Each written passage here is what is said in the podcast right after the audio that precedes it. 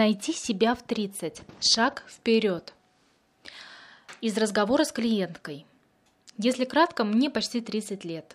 Я уже не первый год все пытаюсь изменить жизнь, ставлю цели, меняю привычки, но хватает меня не более чем на пару месяцев. Что с этим делать, я не знаю. Наверное, мне надо понять для начала, чего я хочу, найти себя. Может, я вообще не туда двигаться пытаюсь, радости нет никакой. Один из самых частых запросов клиентов, с которыми я сейчас встречаюсь, это найти, понять себя. За простыми внешними словами стоит очень много неопределенности, растерянности, раздрайва, пустоты, неясности жизненного пути и цели.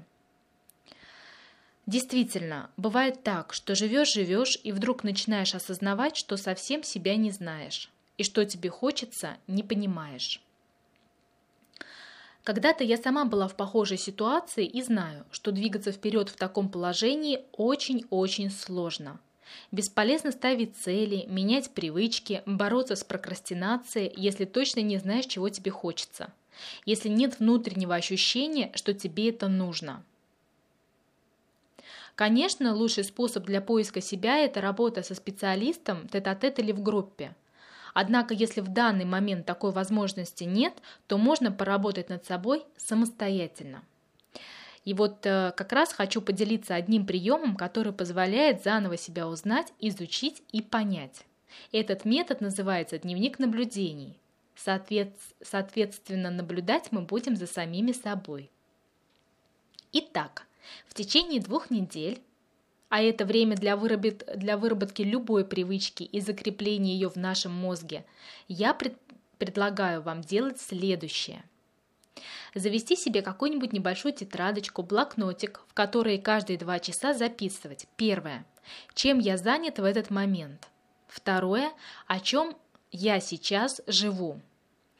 То есть отмечать, вам нужно свои повседневные дела и те эмоции, которые вы испытываете, на что реагируете, что сейчас для вас важно.